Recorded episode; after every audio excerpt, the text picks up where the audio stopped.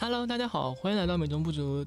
番外第一期。因为下一期我们要聊，我将和一位英语老师聊一聊美国跟中国教育区别，所以我打算在这一期先跟大家介绍一下，呃，我经历过的美国的教育和它到底跟大家印象中有没有什么区别，或者有没有什么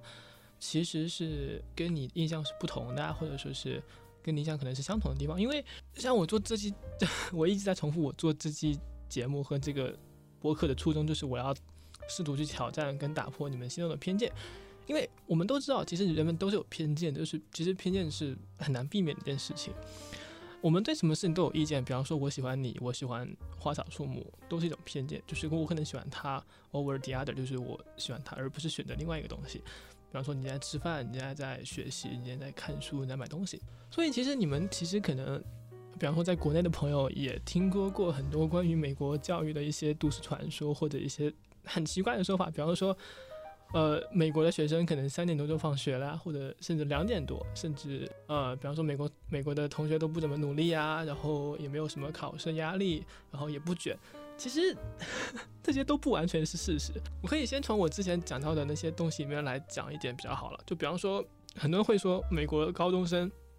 三点多就放学了，很轻松，不像国内要准备高考，可能要要自习呀，或者早上很早就要到学校，然后要或者说要住宿。其实不完全是这样子，因为你不能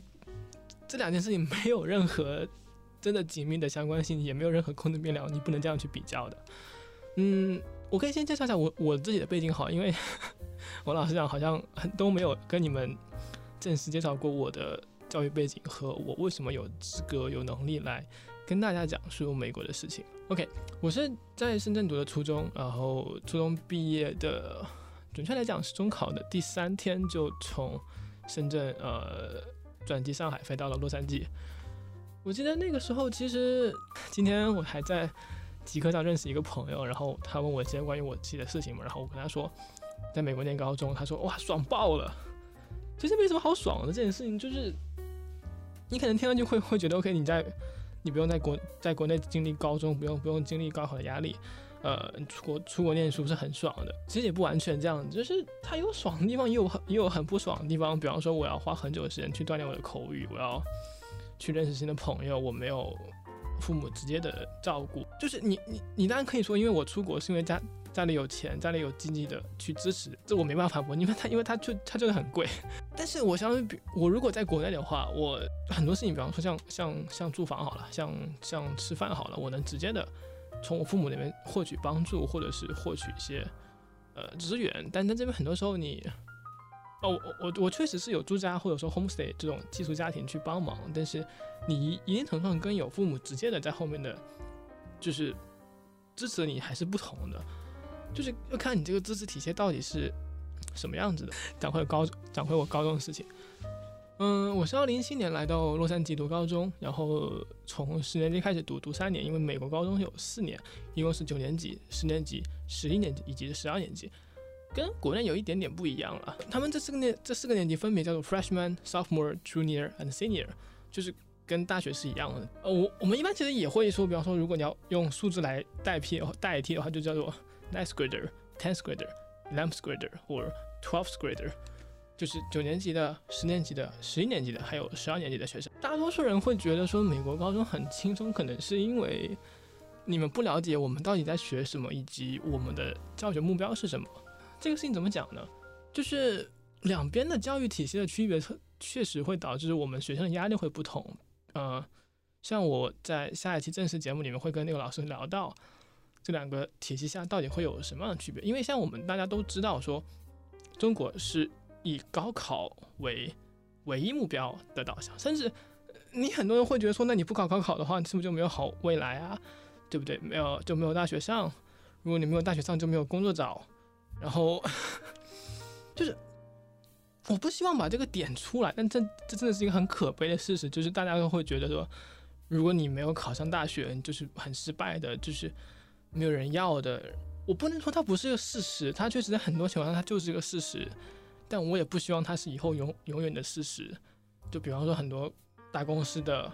招聘里面会写说，对教育的要求是本科或以上，甚至有的地方必须要硕士以上。那你什么中专、什么大专，其他的就就没办法了呀。美国高中一般会有，就是从早上七点七点五十左右上第一节课，然后我那个学校的每一节课大概有五十分钟。就是它跟国内学校最吊诡的区别在于，他们的休息时间真的特别少。就是我不清楚，我也不好讲说国内的高中到底有多少休息时间，但我敢肯定是你们应该也有一一定的，呃，午休和就是吃饭啊，要休息要睡觉。而且午休这个传统，其实相比中国跟国外来讲，中国真的是很爱午休这个事情。我觉得。我我刚去美国念书的时候，最让我觉得不舒服，或者是不能接受，或或者是要去适应的点，就是他们真的很少休息时间。你不论是初中还是高中，好，大多数人都会就是你在一个教室嘛，比方说你是初二五班、初二六班，你就你就在在那个班级里面，然后老师是在流动的，老师是来走的。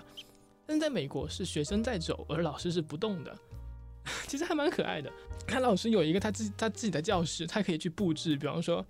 有各种的呃画啦、设计啊、沙发，甚至这真的超舒服的，就是可以放很多，比方说关于他自己学科东西啊、他自己私人的物品啊，或者是都可以放在那边，然后就方便拿去方便去用。甚甚至有人就是像我之前讲的，就有有沙发、有有微波炉，还有甚至有咖啡机，就就像一个小的小小小的一个家一样，就很大，因为。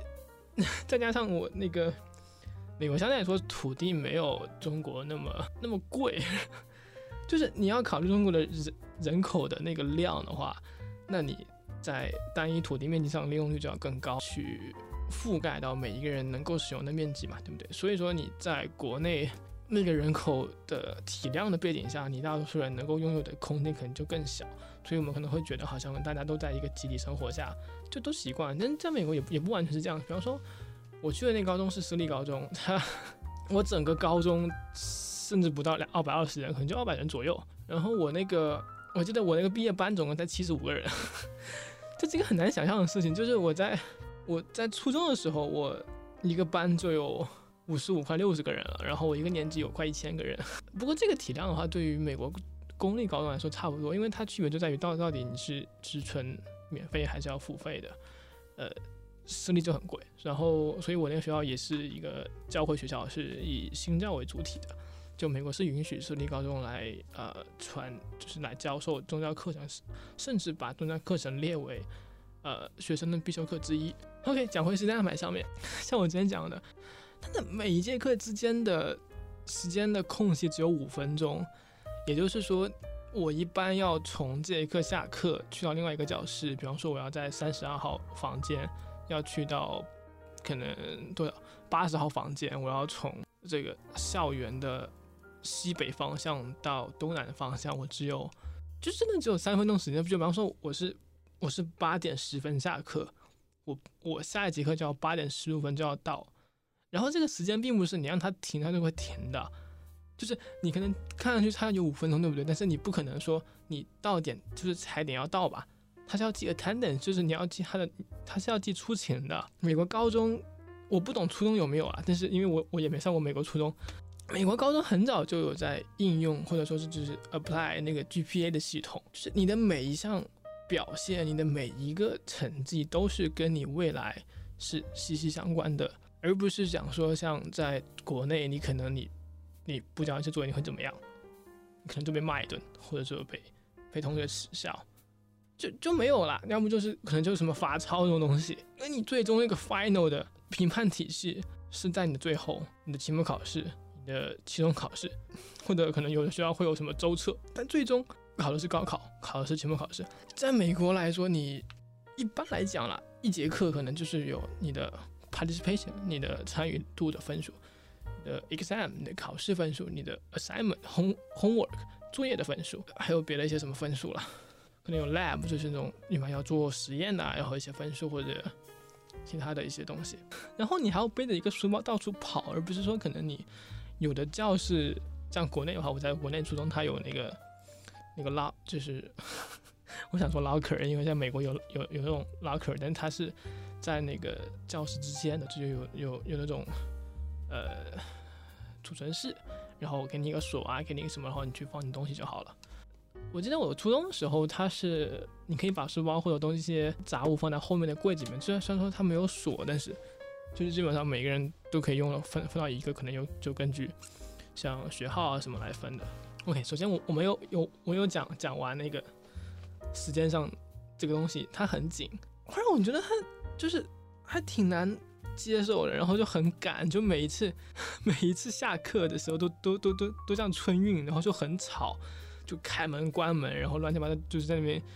叽叽喳喳在那边讲讲话，然后要冲到下一个教室里去，然后要要拿东西。如果你走的不快，可能会下一个班的人就已经进来了，然后老师也不可能会拖堂的啦。他他他他自己也要去安排课程，他也累的。就有时候他老师可能要走，因为去别的教室去上课，这样子也是有可能的啦。我不懂你们学校是什么样子，但至少在我以前在深圳上的初中，课间至少是有十分钟的。还有就是午休上的区别，我上的高中的午休只有三十五分钟，也就是说，你包括像休息，包括像吃饭，你就有那么点时间，你上完之后就要去上课，也是跟我今天讲的那个课间休息是一样的，就是你要直接去上课，而不是说可能会有一定的缓冲的时间或者怎么样的。所以，如果你能明白中美的课程在休息时间上有这样的区别，就能相对的明明明白说为什么美国会相对它下课会比较早。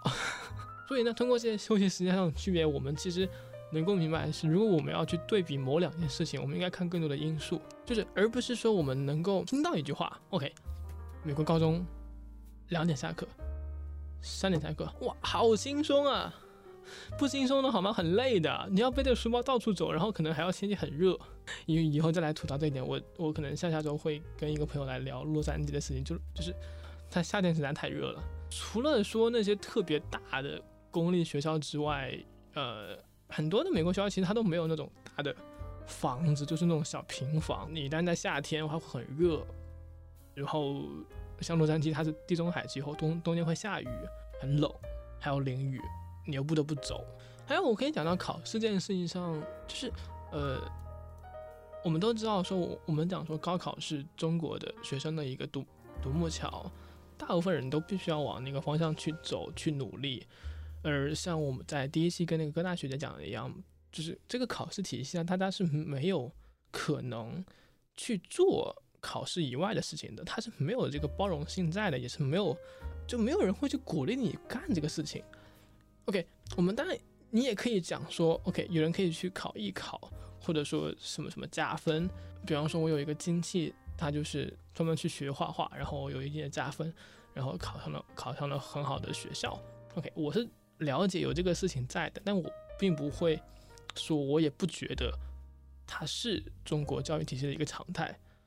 就大多数人就讲那些没有什么特别资源的人啊，就是你要去考试，对不对？你要跟所有人去努力，去争那个东西，去迎合那个分数线。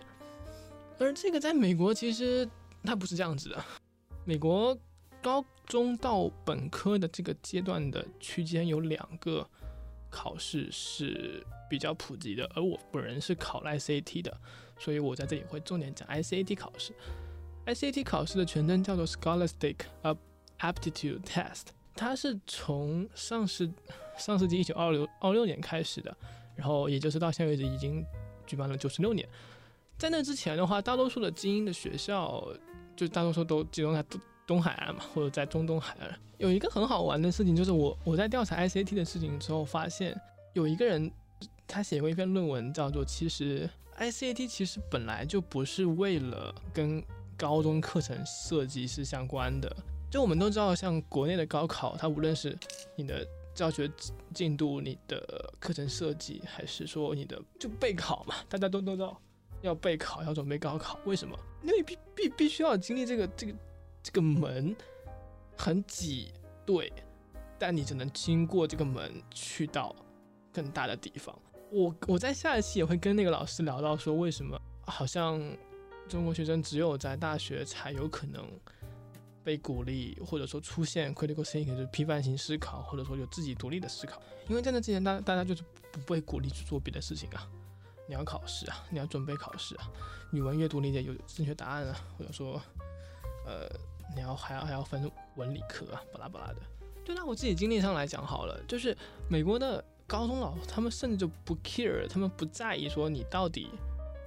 有没有去准备某些考试。你要去考，OK，你你去考很好，你该准备什么准备什么。我可能去告，可能呃高中的行政部门的辅导老师会告诉你说你几月几月几月要去考试啦，不要忘记，对不对？你要去缴费，你要去报名，对不对？如果你不考，可能有有些学校就没办法申请。嗯，这一点其实，在近两年蛮奇怪的，就是因为疫情的缘缘故嘛，然后好多地方都封闭了，或者说是不能去参加考试，于是很多学校就直接就取消了这个 ICT 考试。那么这个时候，国内同学可能就问就来，那我们是通过什么东西来判断他是不是我们要的人才呢？那就是我们 GPA 系统，就是在国内上大学同学肯定也懂，就是绩点嘛，你的。每一项作业，你的每一项表现都是会被录到这个系统里面。比方说，我之前讲的，你有没有迟到啦？有没有交作业？有没有好好考试？有没有在课堂课堂上跟老师互动？你的一举一动都是息息相关的。而这个其实也能侧面的看出你这个学生到底是一个什么样的人。OK，然后除此之外，我们需要什么？我们需要成绩。我们说了，我们还需要老师的介绍信，这个这个叫 recommendation letter。就是当你申请某一所学校，如果他需要这个东西的话，你需要向你觉得能够给你写介绍介绍信的老师发送一封邮件，叫 request，然后他就会给你写好。你一般是不能看的，然后他会发给你那个你要申请的学校的网址啊，或者是那个网站。除了介绍信之外，我们还需要文章，叫做 personal statement，就是你的个人故事。大多数的学校，比方说如果你用 common common application，或者说另外一个系统的话，都需要这个东西。或者说有不同的大学会要求你写不同种类或者或者是不同题目的文章。然后就是基本上这就是那些申请要需要的材料了。嗯，然后比方说我可以跟你们介绍 ICT 它的它会考核什么面向，它是分为英语跟数学两个大的部分，然后每一个部分是八百分，呃。说阅读，呃，英语的部分包括像有阅读和语法，然后数学有需要计算器跟不需要计算器的部分。阅读的话是总共有五十二道题，然后你需要在六十五分钟之内做完，一共有五篇文章。那跟国内的题目其实还是蛮不一样的了，就是你不要觉得好像国内多难，或者是美国更难这样子，其实但它它能比的东西实在太少了。但五篇五篇文文章一般有三个大类，就是历史。社会研究和科学，我当时在学的时候其实还蛮好玩，就是科学比起别的类，你题型是不同的，因为你科学就要看数据，或者说你要啊多是去看那种图啊，或者说去看表格。然后历史的话，如果你完全不懂，可能会发可能会有很多的生词，然后或者说不能理解文文章在讲什么东西。我们以前会介绍会推荐你一定要先写科学的文章，然后再写别的社科跟历史的文章，因为。科学文章你会看的会最累，会更耗时间。然后语法的部分就是一些就是一些 很很烦的东西，真的很难 很难考。OK，它是四十四道题，然后考试时间是三十五分钟，然后数学是一共有五十八道题，然后在八十分钟内写完。数学真的就很简单了。呃，以我来看，如就就算你没有在国外学任何数学以外的课程，初中。国内初三的数学是完全顶用的，甚甚至可能还多出一点点。你唯一就是要可能学会怎么用计算器跟怎么去呃看一些图表了。因为美国这边数学教育是允许用计算器的，就不像国内可能你只能用手算，只能用草稿纸，所以它可能会出现一些很奇怪的数字，比方说很大或者说很小。像我之前讲的，呃，高中你高中行政部门的辅导员可能会去提醒你说你要什么时候去考试。而 ICT 跟高考的不同在，就它可以考很多次，而你可以考很多次考试，但跟可以考一次考试不同啊。你你考一次 OK，你你知道题型了，你下下下次再去考，是不是会考得更好？或者说你就懂应该怎么去应对这个题目这个题型了？你你高考每年只有一次，那不然就你考差就只能去复读啊？那是不是听上去就很惨？你要去准备，你还要去去考试，还要跟另一波是。可能还跟还比你年年轻的同学去竞争那个东西，然后你的进度就会被落下了。像 ICT 的话，它一年有六次可以考，一共是在呃三月、五月、六月、八月、十月、十一月和十二月。OK，考试这部分我们基本上讲完了。ACT 我没有讲，因为我没有考过，然后我也不是很懂。它它我们有考过模拟的 A ACT 的考试，它相对来说会比较注重像理科方面的能力吧，它会比 ACT 要难一点点。然后不论是文章难度还是呃文章的内容上，对，呃 ACT 的话就是可能偏。偏文的，就是它的英语其实还英语英语部分还蛮难的。像国内的话，我们都知道，如果你要去考试，你要去香港，你知道什么万人坑，就是很多人都会去那边考试，要不就可能全国各地都飞到香呃香港去。我觉得很多人可能会还好奇一个点，就是为什么作为留学生在美国的学费会那么高？因为你如果在是在中国大陆以外的地方生活过，会发现他们会出动很会经常强调，或者在英。emphasize 一个词叫做 taxpayer，就是社会中付税的那个人。嗯，因为你要明白说，这个政府官员、这个社会的领导、领导阶层的人，是你付钱让他们去干事情的。就是像社会的 institution，像那种保险啊、学校啊、医院啊，都是由政府来承办的话，他们的钱是哪来的？是你付的。所以。如果你是美国某一州的居民，你付的学费学费会比我们这些 国际生或者说是外州的人要付的少很多。比方说，像我是国际学生，或者说像我跟我一样有类似标签的，就是你不是居住在本州的居民的话，如果你要来这个地方来上大学的话，你你你很多时候要要付很多钱。为什么？因为因为你没有给这个地方在交税啊，你不是这个地方付税的人，那当然他就。就会多多收点钱，因为你因为这个东西它它它是一个公共的设施，它是需要更多的钱来维持它这个学校来运作的，这只是它的本质区别。他可能会觉得好好好贵啊，就是很不合理，是不是？那你可能从这个程度上去理解，就就是能明白说为什么它会是这个样子。其实总的来说，我前面也讲的差不多，就是像美国教育是什么样子啊，我经历过的美国教育是什么样子，以及它跟我认识中的美中国的学校是有什么样的差别？嗯，然后我回答了说，你们可能会觉得美国的高中生为什么下课那么早？然后回答说，美国的考试体系是是什么样子的？呃，它的它的这个考试体系下面会跟中国有什么区别？嗯，在第一期有讲到过中国的包容性跟美国的，就是可能更允许你有更多的个人发展空间、发展兴趣，因为你可以写在自己的 personal personal statement，就你的个人故事里面去。以及两种不同的考试体系下，给人们、给学生，以及甚甚至在整个社会社会层面上造成的后续的影响也是完全不同的。我甚至走极端一点讲好了，以前科举制是只能写诗，只能写八股文，然后去做官；现在是只能高考，只能有标准答案，然后你要去考大学，然后或者说你要好好学习，然后会让然后老师，然后你的家长都会觉得你要。一直待在学校里，你才是那个最好的、最乖的孩子，或者说你要去考公务员。唉，这是一套很很吊诡的体系吧？反正就是因为他没有他他他没有必要，也没有可能在这一套体系下去鼓励你发展出自我，导致人们有的人可能成绩很好啊，然后到了大学里才发现，哎，好像为什么好像这会成绩没有那么。有用的呢？因为什么？因为你的其他表现在大学是需要被 taking account 需要被看见的，需要记录在案的，而不是好像你可能就要你打个架，你上课睡觉，顶多被骂两句就好了。你在大学需要去注意每注意你每一个作业、每一个考试、每一个小项目的分，你都需要去注意。而这一点其实。我现在也不能讲讲说到底哪一个系统是更好了，有都有各自的弊处跟好处。我们只是说，我想跟大家介绍跟讲说，我有经历过的两套系统跟教育体系下，呃，我的看法是什么？我看到了哪些现象？呃，我想跟你讲说，其实哪些事情它不是那样的，它不是你以为的那样子的，可能可能可能会有一点乱，不过希望。你们听完这集之后，能够对美国的教育、美国高中、美国本科教育有更多的